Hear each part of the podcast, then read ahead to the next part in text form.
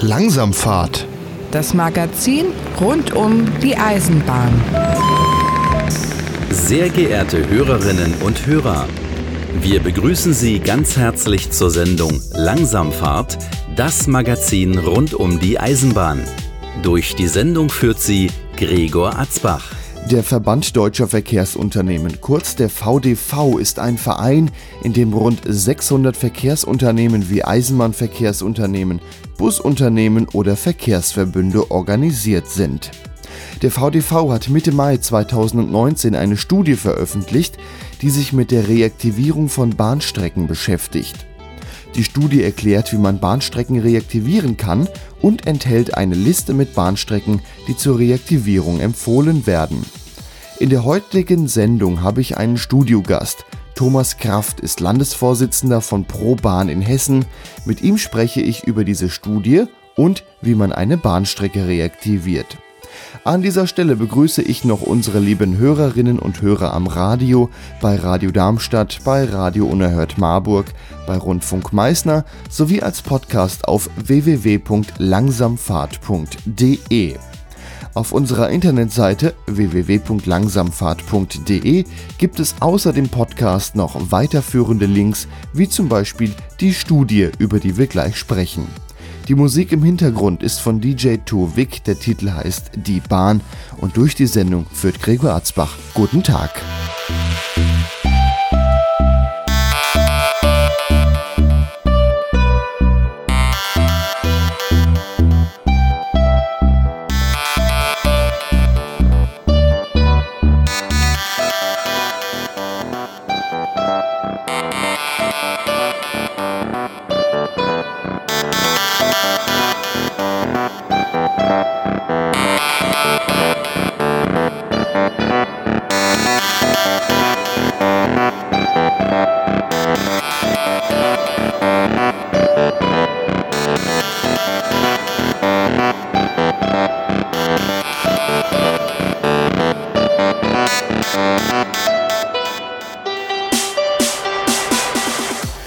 Begrüße Thomas Kraft im Studio. Er ist Landesvorsitzender von ProBahn in Hessen. Hallo Thomas. Hallo Gregor. Heute wollen wir uns mit dem Thema Reaktivierung von Bahnstrecken beschäftigen. Der VDV hat eine äh, Studie rausgebracht, Reaktivierung von Eisenbahnstrecken, die sehr umfangreich ist. In der zum einen Liste drin ist, äh, wie man das anstellen könnte, warum es Sinn macht, Bahnstrecken zu reaktivieren eine Liste mit Strecken und wie man und wie das geht. Ein Leitfaden zur Reaktivierung, den gibt es auch von denen. Wie weit habt ihr da mitgewirkt von ProBahn? Der Fahrgastverband ProBahn ist Mitglied bei der Allianz Broschine und äh, der VDV ebenso. Dadurch ist quasi dieses Papier auf Bundesebene in Kooperation entstanden von mehreren Verbänden. Der VDV war natürlich federführend hier dran beteiligt und hat es den auch herausgegeben. Jetzt hatten wir in Deutschland mal ein recht großes Schienennetz. Ab den 60er Jahren wurde dann viel stillgelegt, einiges auch zurückgebaut. Wie kam es überhaupt zu dieser Entwicklung? Andere Länder hatten das anders, wenn wir mal in die Schweiz schauen. Es war der Zeitgeist, der damals gegen die Bahn gesprochen hat. Es war aber auch die kleinteilige Gedanken, die damals vorherrschten. Man hat keinen Verkehrsverbund gehabt. Man hat teilweise für kurze Strecken ja, drei, vier Fahrscheine benötigt. Das war einfach unattraktiv. Das Auto hatte einen Boom. Es war billig. Der, das Benzin hat vor 50 Jahren ja, 40 Pfennig gekostet. Das konnte sich jeder leisten. Und dann wollte jeder ein Auto haben und die Eisenbahn ja. fuhr keiner mehr mit. Ja, die, mit der Eisenbahn ist keiner mehr mitgefahren und auch in Einzelfällen war natürlich auch das Verkehrsmittel Bus billiger. Zum Glück konnte das schon ja, vor gut 40 Jahren verhindert werden, dass das Bahnnetz in Deutschland noch viel, viel ja, kürzer geworden wäre. Man hatte vor, sogar auf 8000 Kilometer das Bahnnetz zu reduzieren. Da sind wir ja zum Glück nie hingekommen. Na, die Bundesbahn sprach immer von einem optimalen Netz. Das haben sie aber dann, glaube ich, nicht so ganz erreicht. Nein, ähm, das zum Glück nicht. Äh, ja, es war in der Tat ja, die Präferenz eine andere, wobei man aber auch einen Nachteil der damaligen Bahn dazuzählen muss. Es gab noch keinen ICE, es gab noch keinen wirklich schnellen Zug. Die Bahn war viel zu lang unterwegs, es gab noch keine Züge, die schnell wendeten. Man stand teilweise in einem Kopfbahnhof ewig herum. Das sind natürlich alles Dinge, die damals das Verkehrsmittel noch unattraktiver machten. Also Fehler, die gemacht worden sind, die man aber heute besser kann. Ja. Man hat 50 Jahre überhaupt nicht in das Verkehrsmittel investiert, während natürlich andere Verkehrsmittel ja, jedes fünfte Jahr kam ein neues Automodell raus, aber die Eisenbahn ist noch geblieben.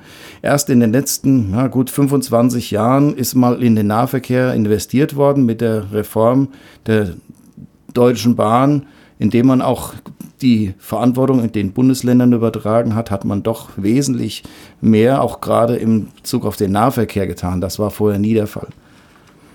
Jetzt steht in der Studie, die Bundesregierung hat sich vorgenommen, so besagt zumindest der Koalitionsvertrag, bis 2030 doppelt so viele Bahnkunden zu gewinnen und auch mehr Güterverkehr äh, oder Güterverkehr auf die Schiene zu verlagern. Wie will sie das anstellen? Ja, die Frage stellen wir uns auch. Ähm, es gibt jetzt ein sogenanntes Zukunftsbündnis Schiene des Bundesverkehrsministeriums, aber da stecken viele, viele Fragezeichen dahinter. Die Kapazitäten fehlen einfach. Es sind äh, seit 1994 37 Prozent des Schienennetzes in Deutschland nochmal abgebaut worden. Dabei ist natürlich auch mitzurechnen, es sind Überholgleise, es sind Kreuzungsbahnhöfe ausgebaut worden. Man kann gar nicht mehr den Güterzug und den Personenzug einfach so mal auf die gleiche Strecke schicken. Ja, es, der Zug kann nicht überholt werden. Das sind alles heute Nachteile. Das System ist viel zu unflexibel, als dass es mit dem Lkw im Moment konkurrieren kann. Es müsste massiv in den Streckenausbau investiert werden. Und dann geht es natürlich noch weiter. Äh, wer eine Eisenbahn fahren lassen möchte, zahlt Trassengebühren pro Kilometer an das entsprechende Infrastrukturunternehmen. Und solange wir keine vernünftige Maut- oder äh, Trassengebühren auf der Straße haben, ist das ja auch nicht so ganz konkurrenzfähig. Das muss dringend äh, gemacht werden. Insbesondere ist es auch nicht zu akzeptieren, dass die Lkw-Maut in den letzten Jahren massiv ja auch wiederum reduziert wurde. Ähm, das hat gar keinen Vergleich gegenüber dem, was zum Beispiel ein äh, Zug im Endeffekt kostet, ein Zugkilometer. Auch jetzt in Bezug auf den Personenverkehr nehmen wir nur mal den Fernbus. Der Fernbus muss bisher keinen Trassenpreis bezahlen, der Personenzug muss es bezahlen. Ähm, der Fernbus muss an vielen Orten keine Stationsgebühr, keinen Stationspreis bezahlen, kann einfach die Haltestelle anfahren. Das sind alles Kosten, die das System Schiene einfach im Moment äh, zu teuer machen. Also man kann sagen, das System Schiene finanziert sich durch Trassengebühren oder Stationsgebühren auch äh, für Sanierungen und sowas, wogegen jetzt die Straßen durch den Bus kaputt gemacht werden und das wird dann aus Steuergeldern wieder bezahlt. Ja, das ist genau der Fehler, der im Moment begangen wird. Sobald es um die Schiene geht, wird nach sogenannten Wirtschaftlichkeitskriterien gefragt.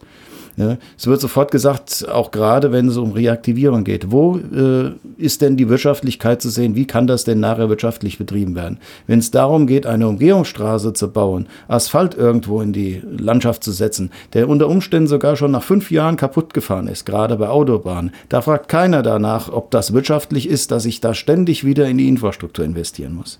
Aber es wäre doch auch vielleicht eine Herangehensweise, die Stationsgebühren und die Trassengebühren abzuschaffen, das auch von Steuern zu machen und die Steuern etwas anzuheben, dann wären sie ja auch gleichberechtigter.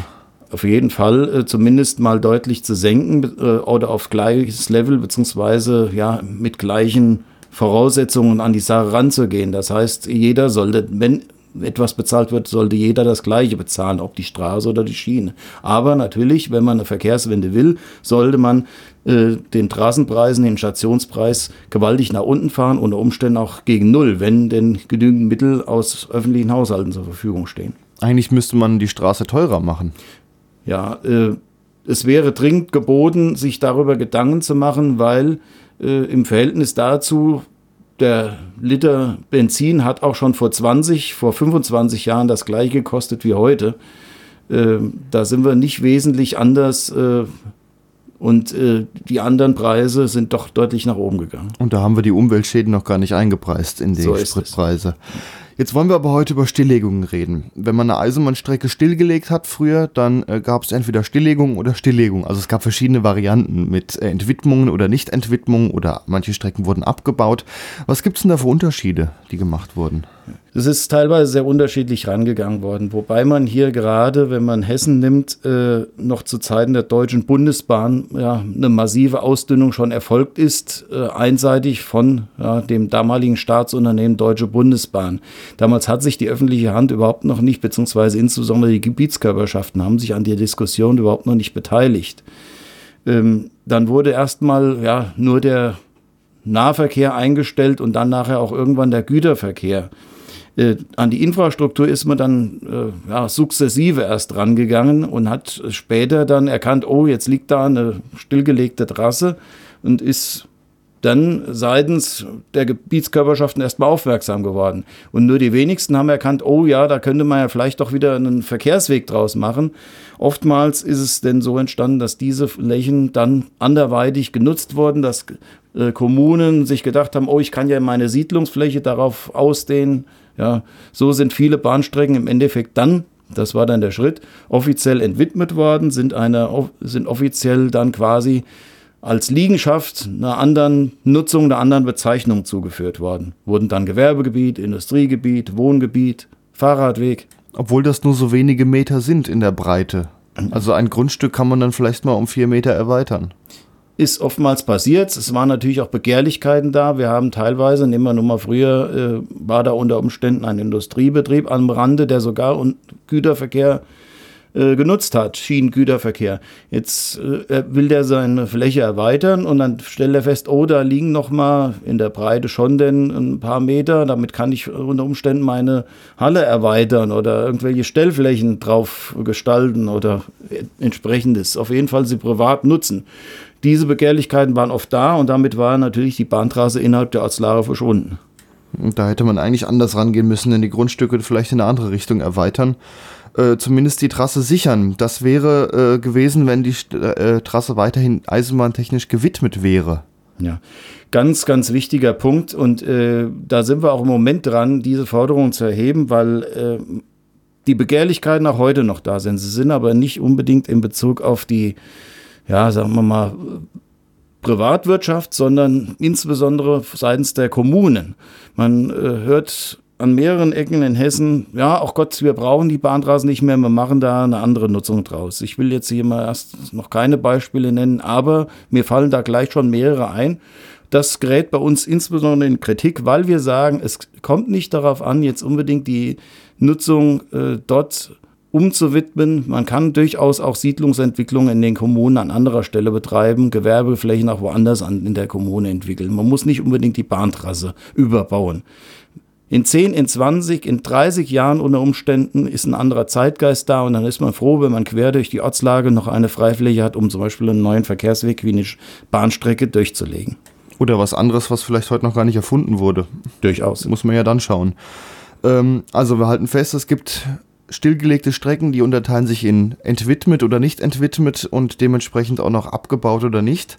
Die Entwidmung ist wirklich das Maßgebliche. Man kann ja nachher wieder Schienen drauflegen. Wenn erstmal entwidmet ist, dann ist es sehr, sehr schwierig, in einem Rechtsverfahren wieder dies zu einer Bahnstrecke werden zu lassen. Das sagen uns insbesondere ja gerade Vertreter der aus dem verwaltungsjuristischen Bereich, die sagen, dann ein neues Verfahren zu starten, dann muss ein neues, muss ein Bauleitplanverfahren gemacht werden, dann muss, müssen wirklich alle Seiten angehört werden. Oftmals was ja vielfach der Fall ist, dann haben die Naturschützer was dagegen, äh, wenn dann auf einmal wieder dort Bäume geholzt werden. Es wird äußerst schwierig, äh, dann wieder ein, dort Schienen hinzulegen. Ist es noch offiziell gewidmeter Verkehrsweg, selbst wenn keine Schiene da ist, dann ist es durchaus einfacher, dort nochmal wieder eine Bahnstrecke draufzulegen. Gibt es ja doch auch einige, die noch gewidmet sind. Da könnte man mit relativ wenigerem Aufwand, zumindest was die bürokratischen Sachen sind, eine Strecke wieder bauen. Sonst ist es ein Neubau eigentlich. Ja. Es ist äh, wirklich ein Neubau, was man auch durchaus überlegen könnte an der einen oder anderen Stelle, ob es denn unbedingt unmittelbar auf der alten Trasse auch noch Sinn macht. Aber es ist rein rechtlich ein Neubau, auch mit der entsprechenden Konsequenz. Das heißt, äh, es kann unter Umständen dort, wo früher ein Bahnübergang war, heute sein, dass da gar kein Bahnübergang mehr sein darf. Dann muss ich vielleicht noch Über- oder Unterführung bauen, was dann auch gleich wieder mehr Geld kostet. Also hat man auch viel zu schnell dann quasi entwidmet früher. Man hätte sich mehr sichern können nicht nur früher. Also ich mache äh, insbesondere den Vorwurf auch in der neueren Zeit. dass der Zeitgeist in den 1980er Jahren, das war auch vor meiner Zeit, äh, damals äh, so war, ist was anderes gewesen. Aber jetzt hier zum Beispiel die Asalz-Böde-Bahn im Jahr 2006, die liegt ja dann äh, südlich von Marburg, dass diese Bahnstrecke im Jahr 2006 erst abgebaut wurde und durch die Kommunen in wirklich extensiver Weise äh, entwidmet und insbesondere im westlichen Teil im Land-Dill-Kreis massiv umgewidmet, zurückgebaut, ja, mit ganz anderer Infrastruktur überbaut wurde. Das hätte in einem Zeitgeist des 21. Jahrhunderts nicht mehr passieren dürfen. Jetzt stehen hier in der Studie diverse Gründe für äh, Reaktivierung, wann sie Sinn machen. Zum Beispiel die Erschließung unterversorgter Gebiete. Ähm, da wäre das die Strecke, von der du gerade sprachst, eigentlich so das Beispiel zwischen Herborn und Niederwalgern oder Marburg. Dort haben wir teilweise Pkw-Belastungen auf Bundes- und Landesstraßen, die liegen bei 20.000 bis 30.000 Fahrzeugen pro Tag auf einer einspurigen Straße, also einspurige Richtung. Das ist enorm. Die Menschen sind enorm belastet. Ja, ähm, und dementsprechend, wenn eine vernünftige Bahninfrastruktur da wäre, wäre davon auszugehen, dass durchaus Menschen, die ja vielleicht sogar auf dem Weg auf dieser Bundesstraße bis zum nächsten Bahnhof sogar sind und dort mit dem Zug weiterfahren, vielleicht schon früher in den Zug steigen würden, würden sagen, Mensch, die 15, 20 Kilometer fahre ich jetzt auch noch mit dem Zug. Äh, hier steht weiterhin drin, Entlastung bestehender Verkehrswege. Das wäre ja genau das. Ja. Die Frage ist natürlich auch, wie wird es finanziert? Und ähm, da gibt es eindeutig noch eine Schieflage auch im bestehenden Bundesverkehrswegeplan, gerade in Bezug auf Hessen. Äh, dort sind 101 Ortsumgehungen geplant für Bundesstraßen. Da sind noch nicht mal die Landes- und Kreisstraßen mit eingerechnet. 101 Ortsumgehungen bis 2030. Ich weiß auch nicht, welche öffentliche Verwaltung 101 Ortsumgehungen in zehn Jahren umsetzen will oder elf Jahren.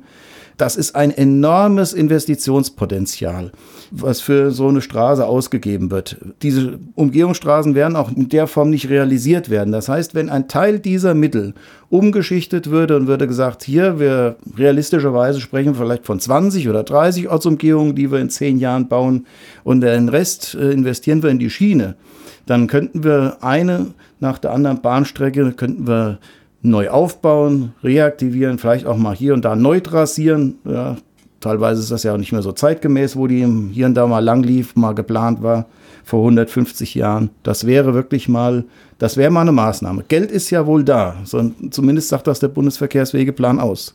Jetzt steht hier weiterhin ein Grund drin, Herstellung von grenzüberschreitenden Linien. Es gibt vergleichsweise zur Straße wohl sehr wenig Grenzübergänge über Schienen äh, grenzüberschreitend, äh, gut, jetzt ist die Frage, was versteht man darunter? Ein, einerseits haben wir jetzt gerade äh, jüngst bei uns im Fahrgastverband darüber diskutiert, dass nach Frankreich, äh, aber auch nach Belgien im Nahverkehr fast kein Nahverkehr besteht. Äh, dort sind Verbindungen zu Kriegszeiten gekappt worden, die nie wieder aufgebaut worden sind.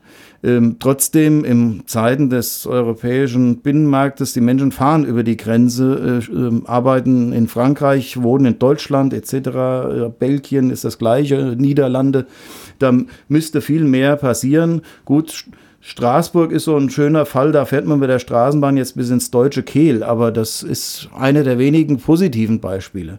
Andererseits gibt es natürlich auch noch Probleme zwischen den Bundesländern. Und da hat die Bahnreform von vor 25 Jahren eine fatale Fehlentwicklung äh, herbeigeführt, die dazu führt, dass wir da auch massive Probleme haben.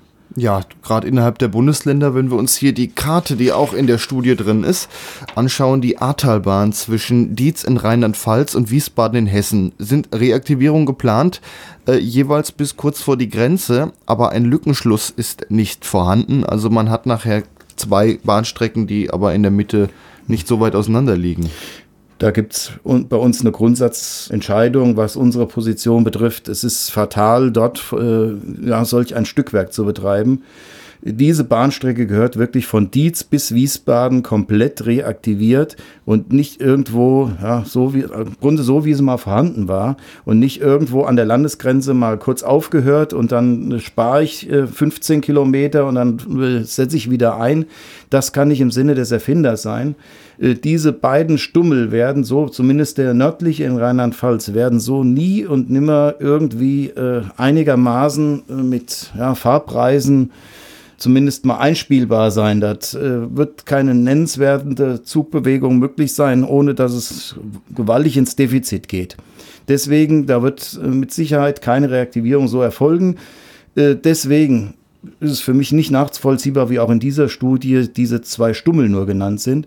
Es bedarf einer kompletten Reaktivierung der Ahrtalbahn und sie wäre auch wirtschaftlich äh, sinnvoll. Man muss sie einfach nur einbinden, die bestehende Schieneninfrastruktur. Also festzuhalten wäre, Grenzen, sowohl Bundesaußengrenzen als auch Grenzen zwischen den Bundesländern sollten für Bahnstrecken keine Hindernisse sein. In jedem Fall. Jetzt komme ich nochmal zurück zur Liste der Gründe für eine Reaktivierung. Der verbesserte Güterverkehr wird dort drin angeführt. Es müssen Umfahrungskurven da, dass äh, Güterzüge weniger die Fahrtrichtung wechseln müssen. Wir brauchen mehr Ladestellen und Gleisanschlüsse. Ja. Ja, wir brauchen vielleicht nicht nur mehr Ladestellen, wir brauchen auch andere Ladestellen. Ähm, aus der Transportbranche hört man oft genug, wie lange es denn dauert, um zum Beispiel dann, selbst wenn man heutzutage so einen Container auf den Zug setzt, wie lange das dauert. Äh, das muss einfach flexibler, schneller, äh, innovativer werden. Äh, da muss ich einiges tun. Ich denke, da, da muss auch die Wissenschaft ein bisschen mehr ran und muss sich auch überlegen, wie kann ich in Zukunft äh, sowas logistischer und auch, denke ich mal, vom, von der Investitionssumme so gestalten, dass es auch umsetzbar ist. Das nicht heißt, oh, das wird nie funktionieren, äh, da müssen wir zu viel Geld in die Hand nehmen. Also es muss massiv wieder aufgebaut werden, es muss aber auch neu gebaut werden. Und es müssen insbesondere dort Flächen zur Verfügung stehen äh, für Schienenanschlüsse, äh, wo sie denn auch äh, benötigt werden. Ein ganz, ganz wesentlicher Punkt, äh, da werden wir auch hier in der Einhalt gebieten, wenn es jetzt darum geht, äh, neue Gewerbegebiete aufzulegen. Ein Beispiel in äh, Dieburg in Südhessen für die Bahnstrecke von äh, Darmstadt nach Aschaffenburg vorbei und mitten an einem Logistikzentrum. Das Gewerbegebiet hat äh, keinen äh, Schienenanschluss erhalten. Das hätte man zur Auflage machen müssen. Dann sind äh, teilweise Gewerbegebiete an Autobahnen geplant. Da kriege ich nie eine Schiene hin. Die liegen oben auf dem Berg. Ja, ähm, wenn, dann müssen auch in Zukunft Gewerbegebiete so geplant werden, dass sie denn zumindest mal durch die Schiene auch noch erschlossen werden können und auch durch den öffentlichen Personennahverkehr. Verkehr. Das ist teilweise nicht möglich. Heutzutage passiert das aber auch weiterhin. Da macht man sich keine Gedanken. Man will möglichst die äh, Gewerbegebiete an den Autobahnanschluss bauen. Aber ansonsten gibt es keine Kriterien dafür. Jetzt fährt man auf der Autobahn 50, 100, 200 Kilometer und sieht eigentlich dauerhaft eine Kolonne an LKWs oder zumindest sehr viele, die in die gleiche Richtung fahren. Güterzüge sind eher darauf ausgelegt, längere Strecken vielleicht an einem Stück zu fahren oder auch mit ein paar Unterbrechungen man müsste ja vielleicht schon da ansetzen, ab 100 Kilometer sollte man die Schiene nehmen. Sie fahren eh in die gleiche Richtung. Ja. Ähm, die Schiene und es müssten im Grunde im Umkreis von 50 Kilometern zumindest Art Logistikzentren dann geschaffen werden, wo wirklich sehr schnell äh, verladen, entladen werden kann ähm, ja, die entsprechende ja, Kapazitäten müssen geschaffen werden. Da kann es nicht sein, oh Gott, ich wohne jetzt irgendwo oder habe meinen Betrieb auf dem Land, muss dann 200 Kilometer fahren. Das muss quasi ein Netz von äh, Umladestationen geben. Äh, die Ideen liegen schon lang in der Schublade. Sie sind nie umgesetzt worden. Es äh, ist oftmals an der Bundesregierung, an den Mehrheiten gescheitert. Es ist auch insbesondere an den Lobbyisten gescheitert, weil äh, die Verkehrswirtschaft, die Autoindustrie, die Lkw-Industrie sich da in, in, ihren, ja, in ihrer Meinung durchgesetzt hat und man hat quasi das System Schiene nie weiterentwickelt. Ein weiterer Punkt für ein Grund für eine Reaktivierung ist die Verbesserung der Stabilität. Es gibt, sollte mehr Umleitungen dadurch ja auch geben. Jetzt ist eine Strecke gesperrt wegen beispielsweise einem Unfall, einer Baustelle oder was auch immer. Züge müssen dann enden. Mit Bussen geht es dann weiter oder man kommt erstmal gar nicht weiter. Man strandet im Zweifel spät abends irgendwo. Das könnte so auch schön vermieden werden, wenn es genug Alternativen gäbe. Ja muss natürlich die gleiche Bahnstrecke sein. Äh, also sprich, dann muss er auch elektrifiziert sein äh, oder ja im gleichen Ja, System natürlich, das muss natürlich alles da, äh, dazwischen sein. Aber zwischen den Ballungsräumen Mittelhessen und Frankfurt könnte man äh, mehrere Strecken, die zumindest für das Stück Frankfurt-Gießen äh, da wären, so befahren, dass sie als Ausweichrouten funktionieren würden. In jedem Fall äh, nehmen wir nur mal, die, zumindest mal im südlichen Bereich, das zwischen Friedberg und Friedrichsdorf, das wäre relativ einfach herzustellen. Da weigert man sich seit Jahren und da wird jetzt das auch noch mit einbezogen in den Wasserstoffzug. Völlig, äh, völliger Irrsinn. Äh, es würde viel mehr Sinn machen, diese Bahnstrecke zum Beispiel zu elektrifizieren. Dann könnte man dort neben äh, Umleitung über Hanau, könnte man zum Beispiel zwischen Friedberg und Frankfurt West auch schon ausweichen. Gut, äh, dann gibt es noch die Lahn-Kinzig-Bahn, die ist jetzt, sagen wir mal, von der Infrastruktur etwas schwieriger, aber durchaus, wenn das System flexibler wäre, könnte man zumindest mal äh, da durchaus Umleitungen schaffen. Aber im Alltagsbetrieb mangelt es natürlich auch. Es liegt hier, da, hier und da natürlich auch am Personal, am fehlenden Personal. Deswegen stranden auch die Fahrgäste. Dass es nicht genug Lokführer und sowas gibt. Und auch zum Beispiel keine Ersatzbusflotte. Das ist eine wesentliche Forderung von uns. Das so ähnlich wie ein Feuerwehrauto, das steht natürlich auch äh, die meiste Zeit im Jahr da rum. Aber äh, zum Beispiel, dass die größeren Bahnverkehrsunternehmen äh, eine Ersatzbusflotte zur Verfügung stellen, die dann unmittelbar die Fahrgäste transportiert. Jetzt ist es so, es werden Verträge teilweise mit sehr, sehr kleinen ja, Busunternehmen abgeschlossen, die das überhaupt nicht leisten können. Diese Busse sind ganz anders im Einsatz. Dann steht der Bus nicht bereit, dann stehen die Fahrgäste ja, mitten auf, in der ländlichen Gegend zwei, drei, vier Stunden und warten auf irgendeinen ja, Notfallverkehr, der dann nicht bereitgestellt werden kann. Aber wie will man das erreichen, wenn man schon nicht genug Lokführer hat? Ja. die ja. den regulären Betrieb mal auferhalten können. Es ist eine Krankmeldung da und der Zug fällt aus. Ja. Es ist wirklich ein Problem. Personal fehlt hinten und vorne. Da sind wir in der Debatte drin, die muss natürlich geführt werden. Es muss ausgebildet werden, ausgebildet werden, ausgebildet werden. Und es muss auch attraktiv werden, es muss auch, äh, es muss auch so sein, dass die Menschen äh, von dem, was äh, dort ja, äh, verdienen, dass sie davon auch leben können, beziehungsweise sich auch einen gewissen ja, Wohlstand auch erarbeiten können. Und es muss eine Arbeitsplatzsicherheit da sein. Und das ist in vielfach heutzutage nicht gegeben. Ausschreibungen enden ja auch und dann äh, werden die Karten neu gemischt. Also ja. länger als 15 Jahre. Nach derzeitigem Recht nicht, das stimmt. Ja, soweit ist das auf jeden Fall die Studie, wie man äh, Bahn oder zur Reaktivierung von Bahnstrecken. Jetzt gibt es noch ein weiteres Papier vom VDV, nämlich ein Leitfaden zur Reaktivierung von Bahnstrecken, der aus einigen Punkten besteht, die wir ja mal durchgehen könnten. Mhm. Ähm, der fängt zum Beispiel an mit Verbündete und Multiplikatoren finden, also äh, einzelne Persönlichkeiten, Gruppen, Verbände, die dafür werben, zum Beispiel eine gewisse Strecke oder Strecken zu reaktivieren. Also in der Örtlichkeit oder vor Ort äh, die Menschen mitzunehmen, ist wirklich ein ganz, ganz schwieriges Unterfangen.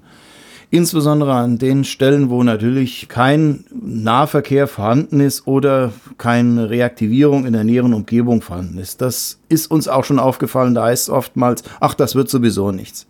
Ja, und äh, die Kommunalpolitik dazu zu gewinnen, ist auch sehr, sehr schwierig. Aber nichtsdestotrotz, äh, es bedarf dieser Initiativen aber und man muss das Bewusstsein auch schärfen. Und ich habe auch den Eindruck, die Zeit ist seit Jahrzehnten nicht so gut gewesen wie jetzt im Moment.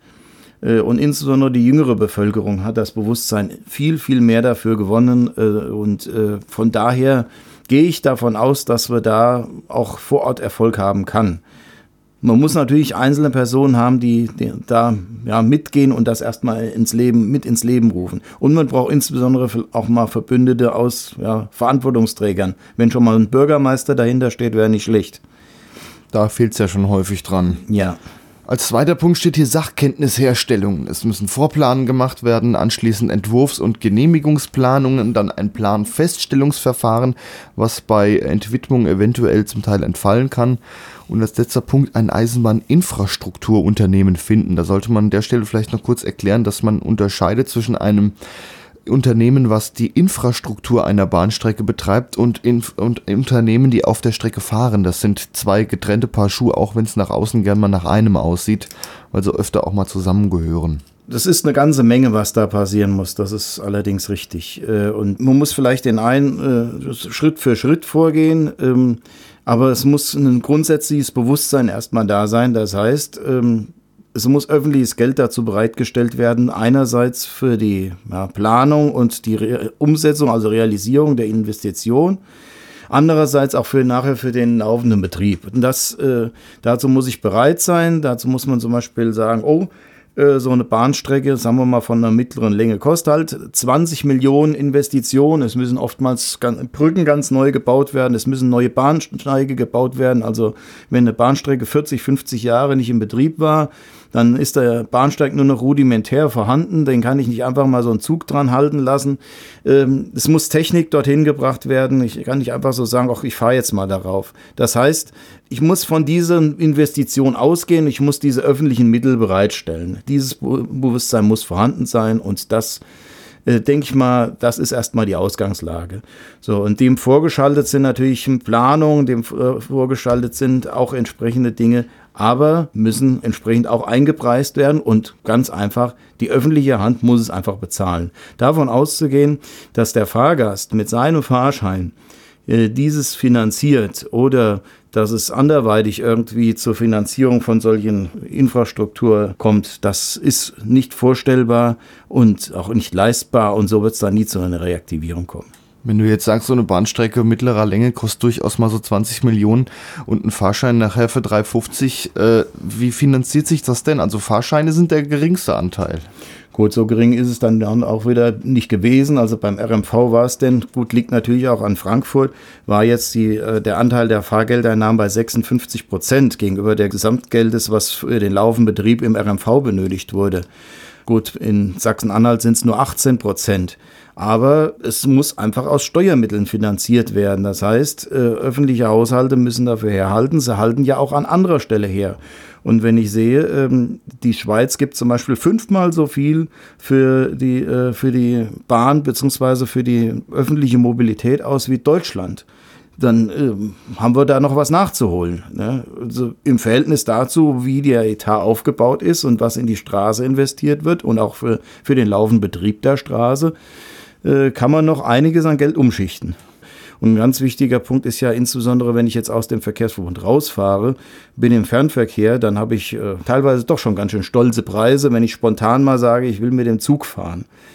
Ja, das ist ja schon nicht gerade billig auch, ja, wo man auch überlegen könnte, sollte das vielleicht äh, so teuer weiterhin bleiben? Will ich denn die Menschen wirklich auf die Schiene bzw. mit öffentlichem Verkehr fahren lassen? Die Bereitschaft muss einfach da sein. Und ich hoffe, dass irgendwann die Mehrheiten doch dann in den Parlamenten vorhanden sind, da auch mehr Geld rein zu investieren.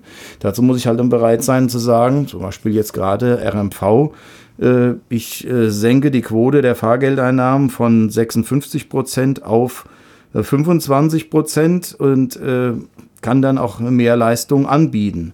Ja, genauso ist es im Fernverkehr, stellt sich die Frage, muss es unbedingt so sein, dass der Schienenfernverkehr in Deutschland eigenwirtschaftlich läuft? Oder bin ich nicht bereit zu sagen, gut, ich habe ein Drittel des Bundesgebietes, da kann ich die Schiene einfach nicht wirtschaftlich hinbringen, auch nicht im Fernverkehr.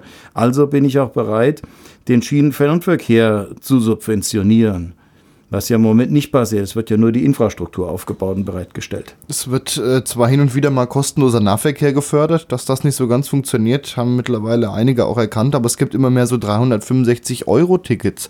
Äh, für Schüler gibt es ja schon eine Weile, jetzt wird das auch gerade in Hessen für Senioren eingeführt. Wäre das nicht auch was für jedermann, für ganz Deutschland? Ähm, Flatrate-Tickets sind auf jeden Fall äh, ein Gedanke, insbesondere auch, äh, ja, sagen wir mal, über Personengruppen hinweg, also gerade auch als Familienticket. Ich denke, ein Einstieg war damals die Tageskarte oder die Gruppentageskarte. Früher hat man ja nur den Einzelfahrschein gehabt. Dadurch sind äh, gerade im kleinräumigen Bereich schon öfters die Menschen mal mit dem öffentlichen Nahverkehr gefahren. Das ist ein Weg. Äh, ich denke da auch an einen Vorschlag, der lief im Rahmen des hessischen Landtagswahlkampfs. Wir haben sehr, sehr viel Ehrenamtliche, auch hier äh, warum geht man nicht her? Die, die zum Beispiel ehrenamtlich aktiv sind in gemeinnützigen Vereinen, denen könnte man zum Beispiel auch sagen, gut, es ist nachgewiesen, er ist äh, aktiv für die Feuerwehr oder auch für eine andere gemeinnützige Vereinigung und der kriegt auch ein 365-Euro-Ticket. Ob es jetzt 365 oder auch vielleicht 1,50 Euro pro Tag sind, anstatt nur 1 Euro, ja, das, ich denke mal, selbst wenn es zwei Euro pro Tag wären, wäre es für manche sogar noch lukrativ, solch eine Fahrkarte sich anzuschaffen. Äh, wir hatten äh, ein Fahrgastbeirätetreffen. Fahrgastbeiräte werden ja von Verkehrsunternehmen und von Gebietskörperschaften eingerichtet und da gab es das bundesweite Fahrgastbeirätetreffen und da war eine Quote von 95 Prozent der Anwesenden, die gesagt haben, wir wollen Flatrate-Tickets. Wir wollen keinen, keinen kostenlosen ÖPNV, weil was kostenlos ist, ja, das ist auch nichts wert, hat mal jemand gesagt. Also es war wirklich eine 95%-Quote, die wirklich für Lettre-Tickets gefordert haben. Ist auf jeden Fall eine gute Herangehensweise.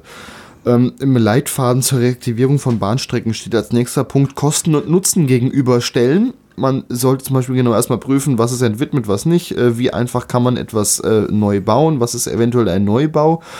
Und auch ein wichtiger Punkt ist, ähm, der, die Kosten für den regelmäßigen Betrieb ermitteln. Jetzt kostet eine Bahnstrecke einmal die 20 Millionen, aber dann geht halt irgendwann was kaputt und wird nicht repariert. Muss ja dann auch, äh, ja. vorher muss man das wissen. Ja, äh, man muss dann auch wieder im Netz denken. Und das ist halt insbesondere hier in Hessen der Nachteil, dass ich ja doch so viele Insellösungen habe. Äh, wenn ich äh, das gleiche System ähm, flächig fahre, zum Beispiel dann sage, ich baue in Mittelhessen auch nachher vielleicht dann den Nahverkehr aus, reaktiviere Bahnstrecken, dann sollte man sie auch alle nach dem gleichen Typ reaktivieren. Sollte mit dem gleichen Zugtyp fahren, sollte, mit der, sollte die gleiche Technik aufbauen, sollte die Bahnsteige am besten auch gleich ausstatten. Äh, die Masse macht es dann auch wieder, indem ich, wenn ich die Infrastruktur gleich habe, dann ja in Umläufen etc. doch gewaltig Geld sparen kann auch in der ja, Folgeinvestition die Technik auch nachzurüsten oder Ersatzteile zu beschaffen. Ja. Da fordern jetzt zum Beispiel äh, welche für zum Beispiel die Stadt Gießen eine so eine Art Regiotram, wie es das in Kassel gibt, dass man mit einem Zug, der als Zug verkehrt, später als Straßenbahn in die Stadt reinfährt und anderorts fördert, fördert man ein besseres Eisenbahnnetz, dann ist da keine Oberleitung. Also vereinheitlichen würde das Ganze vielleicht wenn man weiterdenkt, dann besser machen. Ja. In jedem Fall ähm, muss man da äh, auch äh, großräumig denken. Ähm, in kleinen Insellösungen auch wieder, zum Beispiel jetzt zu sagen, bei einer Stadt wie Gießen mit Umland, sagen wir mal jetzt, äh, man würde jetzt über eine Einwohner Einzugsbereich von 150.000 Menschen reden, das ist schon zu wenig.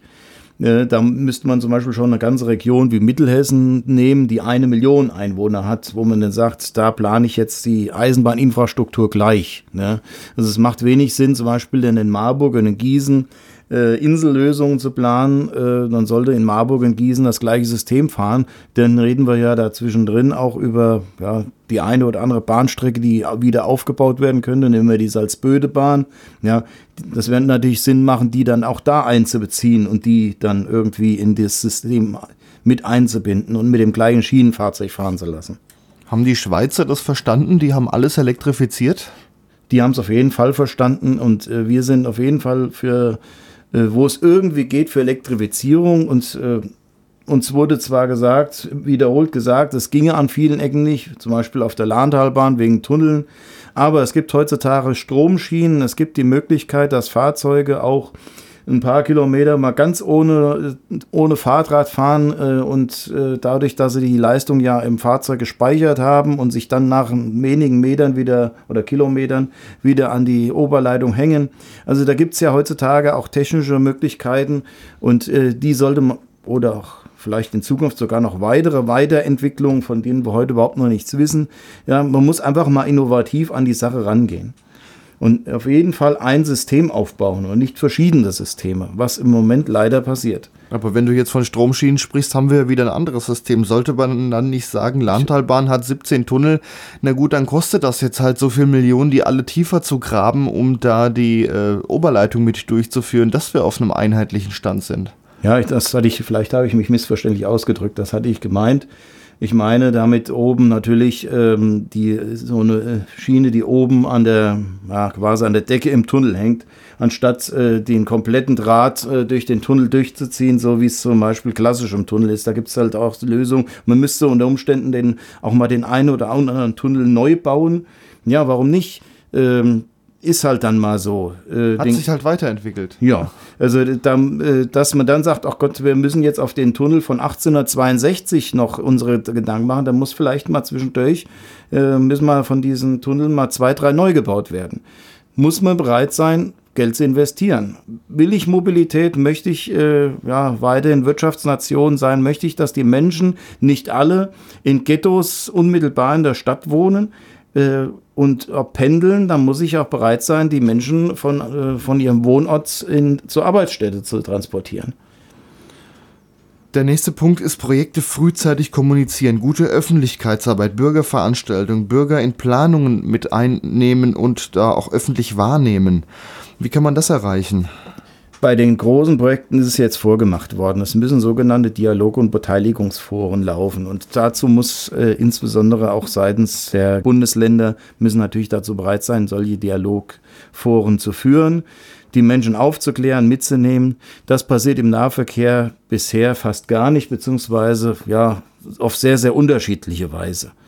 Und äh, dazu bedarf es einer gewissen, ja, sagen wir mal, einheitlichen Herangehensweise, die ist leider noch nicht erkennbar. Beim Fernverkehr ist das, also da ist zum Beispiel ja jetzt zwischen Hanau bzw. Gelnhausen und Fulda mit dem Dialog- und Beteiligungsforum, das gleiche hat man jetzt zwischen Frankfurt und Mannheim oder zwischen äh, Fulda und Eisenach.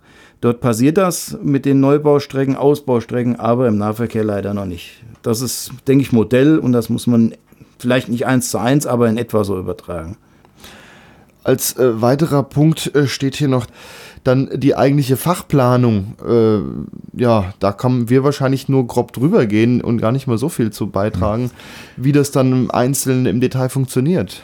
Ja, das sind wirklich Aspekte, die sich natürlich als Fahrgastvertreter schwierig einschätzen lassen. Dazu fehlen uns dann auch wiederum so ein bisschen die Fachdetails, jetzt zu sagen, ja, die in die Stärke von Brücke muss da eingebaut werden oder was weiß ich, wie die Kapazität äh, bedarf die in der Technik. Ähm, dazu sind wir einfach zu wenig, äh, zu wenig, sagen wir jetzt mal, äh, Wissenschaft, als dass wir da jetzt was sagen können. Aber es ist in der Tat so, da äh, bedarf es natürlich einer weitgehenden wissenschaftlichen Expertise, um da eingehend äh, ja, dann zu sagen, Mensch, äh, so und so weit muss, äh, muss man da in diese Infrastruktur im konkreten Fall auch investieren. Wobei aber auch hier, ich sage mal, einerseits, es müsste auch mehr ja, in Forschung und Entwicklung gesteckt werden. Unter Umständen kann ich doch, wenn ich ja mal ein bisschen, wir sind ja das, äh, früher waren wir das Land der Dichter und Denker, beziehungsweise die, die insbesondere Denker, dann, wenn man sagen würde, hier macht euch mal Gedanken, wie ihr vielleicht das eine oder andere auch äh, kostengünstiger umsetzen könnte oder die Technik fortentwickeln könnte, die dann vielleicht auch einfacher einzubauen ist, wäre vielleicht eine Möglichkeit. Aber dazu sind wir zu wenig Ingenieur oder zu wenig Wissenschaftler, dass wir dazu sowas sagen können. Also wer sich das mal anschauen möchte, wir verlinken das Ganze mit dem Podcast zur Sendung auf langsamfahrt.de. Äh, kann man sich das, diese Studie und den Leitfaden auch im Detail mal anschauen. Das geht hier von Zugsicherungssystemen, von Oberbau bis zu Brücken. Ist das hier alles im Detail mal beschrieben, wie das Ganze denn so aussehen sollte? Darüber gehen wir dann jetzt nicht so ein. Aber ich finde, was man nochmal erklären könnte, ist, wie funktioniert eigentlich Nahverkehr? Man sieht als Fahrgast, es gibt gelbe Züge, es gibt rote Züge, es gibt verschiedene private. Ähm, es gibt die Deutsche Bahn. Wie funktioniert das eigentlich? Sehr, sehr zersiedelt. Das ist das Problem. Man muss natürlich dann unterscheiden, gut, dass natürlich der Zug mal gelb, mal rot, äh, das liegt an dem jeweiligen Unternehmen, was äh, dann den Auftrag gewonnen hat. Aber trotzdem ist derjenige wichtig, der der Auftraggeber ist. Und das sind entweder ja, Bundesländer selbst oder deren ja, Organisationseinheiten, die sie dann offiziell eingesetzt haben, oder wie im Falle Hessen, ist es sind die Verkehrsverbünde, deren der Auftrag es ist, eine Schienennahverkehrsleistung auszuschreiben. Und die wird ja, für einen Zeitraum von 15, von 20, teilweise auch ein bisschen kürzer, Jahren ausgeschrieben und wird dann an ein Eisenbahnverkehrsunternehmen dann vergeben gibt hier in Hessen dann vier, fünf, die diese Leistung bisher fahren. In anderen Bundesländern sind es ein paar mehr, bei anderen weniger, aber die fahren die dann für einen begrenzten Zeitraum und dann muss das wieder nach EU-Recht ausgeschrieben werden. Das äh, ist jetzt in Hessen, äh, demnächst geht wieder eine größere Ausschreibungsrunde los. 2023 endet sehr, sehr viel. Ja. Jetzt habe ich aber zum Beispiel schon in einer Ausschreibung gesehen für das Wetteraunetz, dass da Strecken mit aufgenommen sind, die zurzeit noch nicht befahren werden, wie zum Beispiel die Lumdertalbahn oder ein Teil der Horlauftalbahn, die noch stillgelegt sind. Da können dann auch neue Strecken mit aufgenommen werden in solche Netzbündel. Ja. Ähm, das hat man jetzt wirklich erstmals mal gemacht. Ähm, zumindest hier in Hessen, da bin ich auch ganz froh drum, dass man das einfach mal angegangen ist.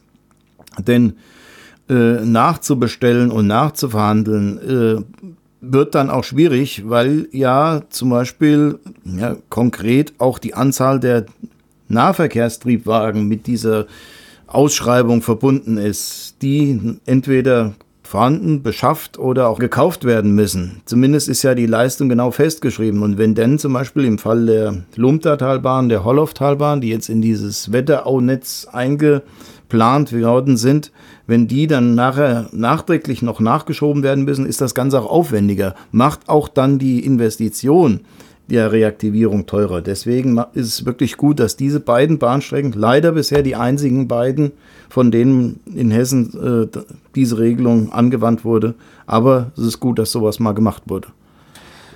Also ein Unternehmen muss sich dann quasi, sieht die Ausschreibung, die und die Strecken werden befahren in der und der Menge, dann müssen sie durchkalkulieren, wie viel Triebwagen man braucht. Das eine Unternehmen braucht vielleicht einen mehr, weil es den Umlauf nicht so schön hinkriegt wie das andere.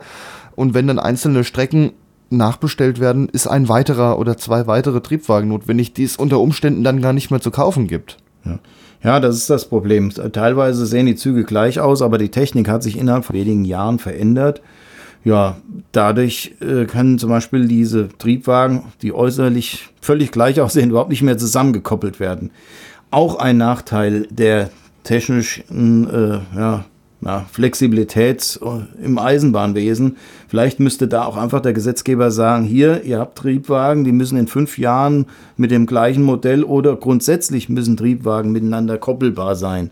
Wenn der Gesetzgeber sagen würde, das habt ihr zu tun, liebe Industrie, ihr habt solche Züge äh, bereitzustellen, äh, auf den Markt zu bringen, dann werden sie auch gebaut.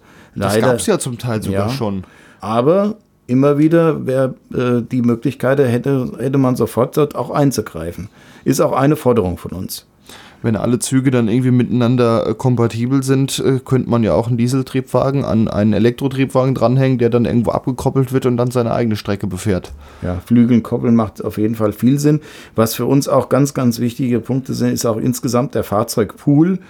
Ähm, das heißt nicht nur, dass man sagt, äh, es muss äh, eine gewisse Flotte bei einem Eisenbahnverkehrsunternehmen vorhanden sein, sondern es kann ja durchaus mal sein, es müssen auch mal ja, die Züge in die Revision, es müssen vielleicht auch mal aus verschiedensten Gründen kurzfristig ist mal ein Zugausfall da, dass äh, ja, der eine dem anderen auch mal Fahrzeuge bereitstellen kann, dass mal Leistungen ausgetauscht werden kann, kann sagen, Mensch, hier, das ist zum Beispiel in anderen Bundesländern der Fall. Da hat man solche Fahrzeugpools. Hier in Hessen hat man das nicht. Dementsprechend ist auch die Zahl der Zugausfälle, der Probleme, die insgesamt im laufenden Betrieb vorhanden sind, in Hessen deutlich höher als in anderen Bundesländern. Also da muss dann mit äh, gesetzlichen Regelungen vielleicht noch was geschaffen werden, dass sie untereinander kompatibler sind, äh, aber auch äh, das untereinander austauschen, das könnte man vereinheitlichen. Ja, auf jeden Fall. Dies, das wäre eine Pflicht, die muss natürlich zum Beispiel in solch einen Vertrag, in solch einer Ausschreibung, wie sie jetzt hier für dieses nicht unerhebliche Wetteraunetz äh, ja der Fall ist, das muss natürlich da reingeschrieben werden. Leider äh, arbeitet man da äh, in eine andere Richtung. Was auch ein ganz wichtiger Punkt ist, es müssen auch, dazu muss mehr Geld in die Hand genommen werden, bin immer wieder am gleichen Punkt, ist, äh, es müssen auch für diese eine Umläufe auch mehr Be Fahrzeuge bereitstehen. Das heißt, teilweise haben wir nur einen Ersatztriebwagen für eine Verkehrsleistung. Das ist viel zu wenig. Fällt der eine Triebwagen dann auch noch aus und dann muss nachher unter Umständen äh, dann schon wieder der Fahrplan zusammengestrichen werden. Jetzt plant man zum Beispiel für die Lumtatalbahn nur mit einem Schienenfahrzeug im Umlauf. Das ist zu wenig. Dass das natürlich die Gesamtkosten für den laufenden Betrieb und damit die sogenannte Nutzen-Kosten-Analyse nach, etwas nach oben treibt, ist klar, aber Ehrlichkeit währt am längsten, wenn man dann sagen würde, Mensch, wir brauchen eigentlich zwei Triebwagen auf dieser Bahnstrecke, um es vernünftig zu fahren, wären wir ehrlicher und würde sagen, wir haben auch was für die Zukunft geplant. Na, die Kosten kommen dann ja eh, wenn dann später sich rausstellt, wir brauchen noch einen zweiten. Ja. Dann wird es halt hintenrum wieder teurer, aber das sieht dann am Anfang erstmal wieder günstiger aus. Ja, es bedarf da wirklich eines flexibleren Denkens und das ist wirklich nicht der Fall. Kann man so einfach analysieren ist auch echt ein Problem, insbesondere hier bei uns im Bundesland. Zu einem Punkt wollte ich noch zu sprechen kommen. In der Studie zur Reaktivierung von Bahnstrecken ist eine Deutschlandkarte enthalten. Die haben wir uns eben ja. gemeinsam angeguckt. Da sind einige Strecken drin, die durchaus Sinn machen. Zum Teil sind Lücken drin in vorhandenen Strecken, wie die angesprochene Ahrtalbahn von Dietz nach Wiesbaden. Dann sind große Flecken auf der Deutschlandkarte, wo einfach mal gar nichts eingezeichnet ist, was reaktiviert werden soll. Andere Stellen, wie äh, zum Beispiel der südlichere Teil von Baden-Württemberg, da ist sehr, sehr viel. Da habt ihr große Kritik bisher ja. zu, zu dieser Karte.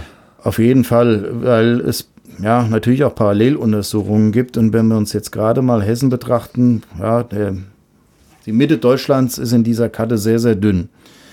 In Hessen gibt es eine sogenannte Bestandsaufnahme stillgelegter Bahnstrecken. Die wurde vom Ministerium in Auftrag gegeben, vor, erstmals vor drei Jahren herausgegeben, gab zwei Folgeversionen dieser Studie. Und die enthält 22 Bahnstrecken. Das ist von Hessen Mobil ermittelt worden.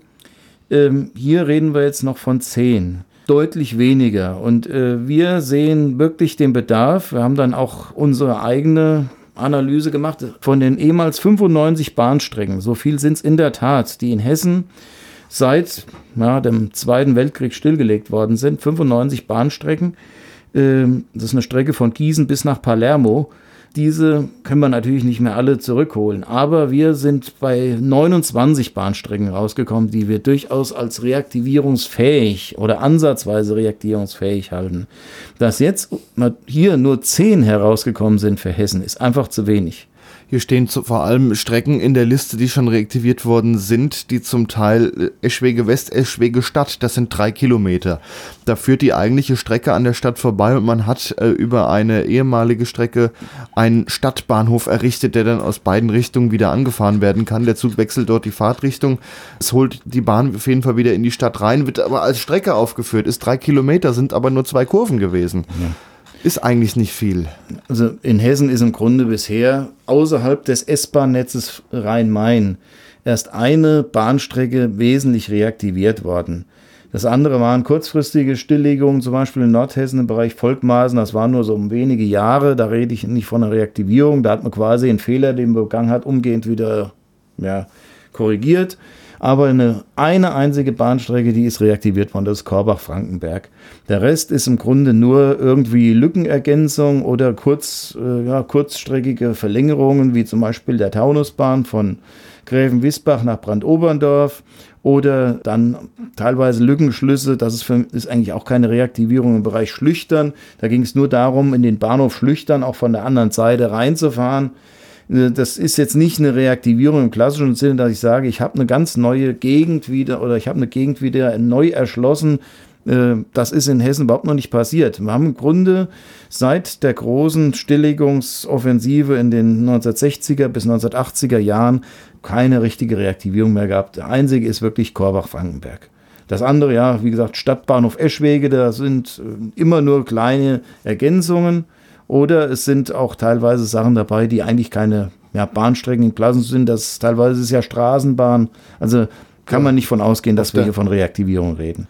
Woran liegt es denn denn, dass hier zum Beispiel in Baden-Württemberg oder Nordrhein-Westfalen doch sehr viel eingezeichnet ist, wogegen Thüringen oder äh, wo haben wir hier noch sehr wenig in Niedersachsen äh, dann so große Lücken da sind? Gut, Niedersachsen hat selbst schon eine eigene Bewertung gemacht und äh, da sind leider nur, äh, sind nur wenige Bahnstrecken bei rausgekommen. Schade. Aber es liegt hier und da, denke ich mal, auch ein bisschen an der, an der Lobby, äh, wie mit dem Thema umgegangen wird. Wo habe ich Fürsprecher dafür? Nehmen wir nur mal, ohne jetzt die politische Farbe in den Vordergrund zu stellen, aber in Baden-Württemberg habe ich schon ein paar innovative Verkehrspolitiker, die gerade auch im Verkehrsausschuss des Deutschen Bundestages angesiedelt sind. Die sind auch ja, auch in der Verkehrswirtschaft, das sind Verkehrsplaner, äh, die da insbesondere aus diesen Bundesländern halt kommen. Nordrhein-Westfalen war in dem Nahverkehr immer schon mal ein bisschen weiter vor, wobei sich da auch, auch viel investiert werden müsste. Ja, Hessen und Thüringen, ja, die haben nicht so die Lobby.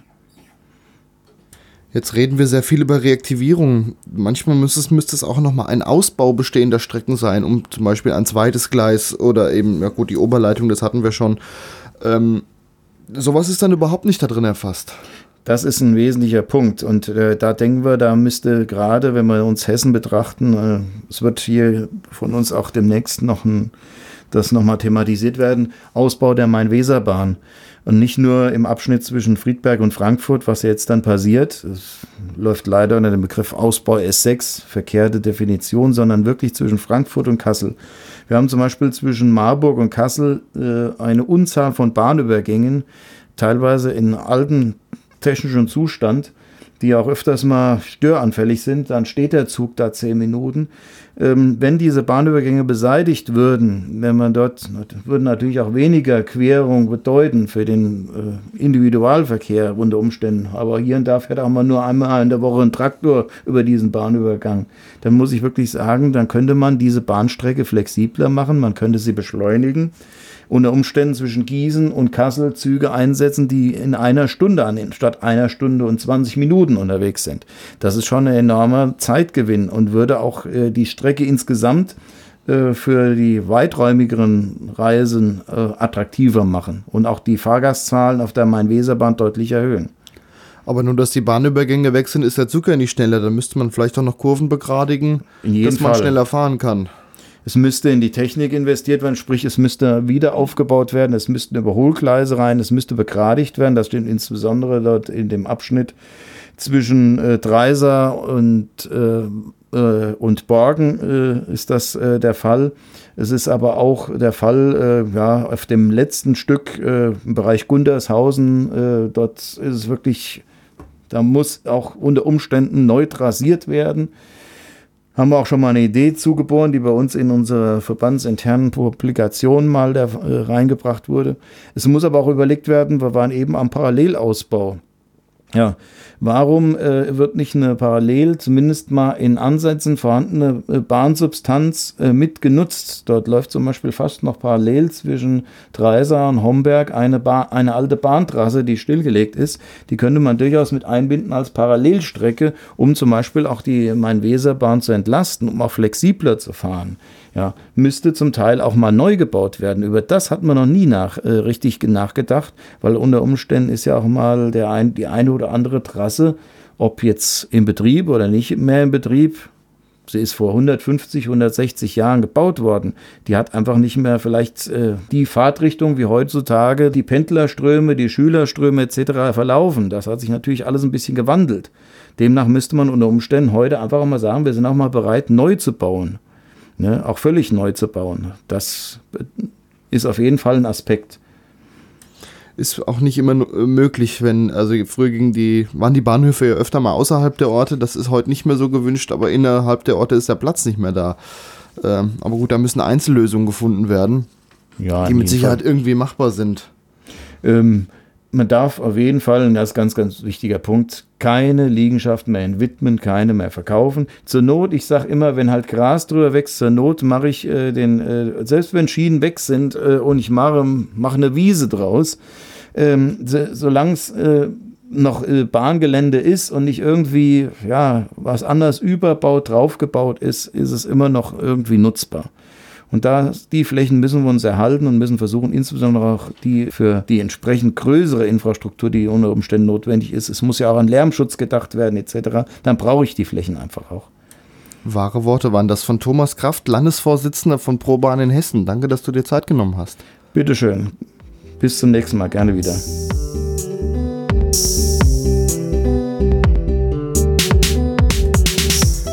Das war das Interview mit Thomas Kraft, Landesvorsitzender von ProBahn in Hessen.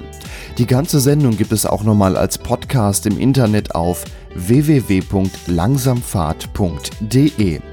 Außer dem Podcast gibt es dort noch weiterführende Links, wie zum Beispiel die Studie zur Reaktivierung von Bahnstrecken und den Leitfaden zur Reaktivierung von Bahnstrecken. Die Musik im Hintergrund ist von DJ Tuvik, der Titel heißt Die Bahn. Ich verweise zum Schluss nochmal auf www.langsamfahrt.de. Das ist die Webseite zu unserer Sendung bzw. diesem Podcast.